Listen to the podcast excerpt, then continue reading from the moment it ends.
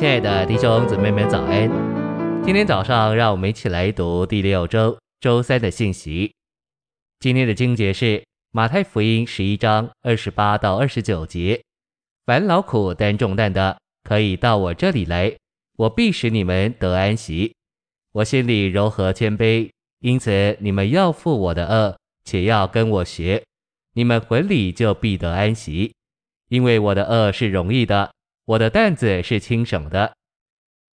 晨星喂养，在马太十一章二十八节，主似乎是说：你们宗教徒和属世的人，凡劳苦担重担的，可以到我这里来，我必使你们得安息。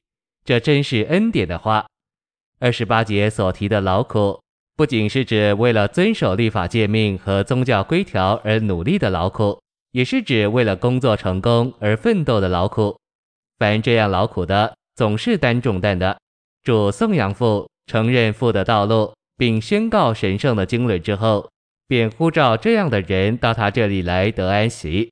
安息不仅是指从律法与宗教或工作与责任的劳苦并重担中得着释放，也是指完全的平安和完全的满足。信息选读。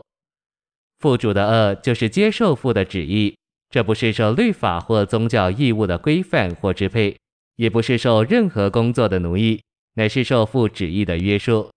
主过这样的生活，并不在意别的，只在意他父的旨意。他将自己完全降服于父的旨意，因此他要我们跟他学。神的旨意就是我们的恶，因此我们不能为所欲为，我们乃是负恶的。青年人，不要以为你们是这么自由逍遥，在主的恢复里，我们都负了恶。负恶是何等美好！主的恶是容易的，他的担子是轻省的。主的恶是父的旨意，他的担子是将父旨意实行出来的工作。这样的恶是容易的，不是痛苦的；这样的担子是轻省的，不是沉重的。容易原文表明何用，因此是美好、亲切、柔和。温良、容易、愉快的，与艰难、严酷、尖锐、痛苦相对。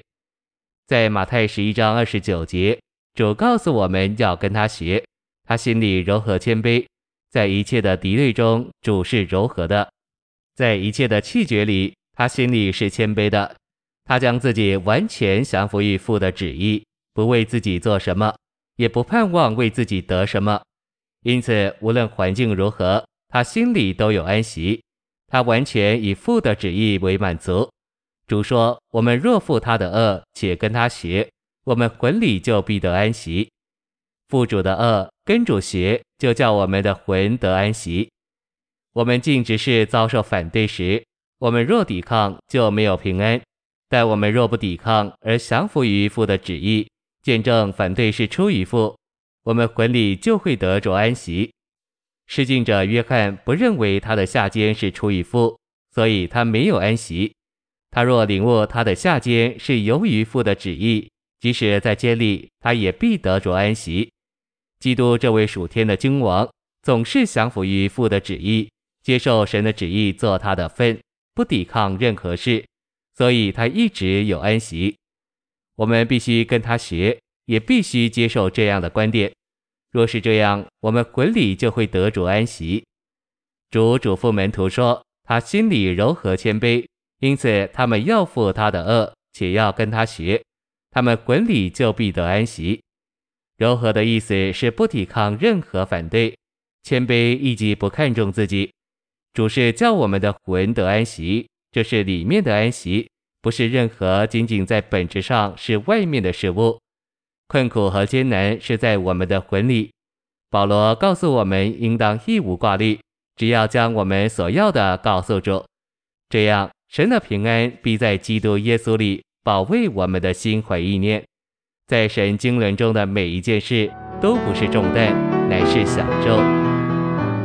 谢谢您的收听，愿主与你同在，我们明天见。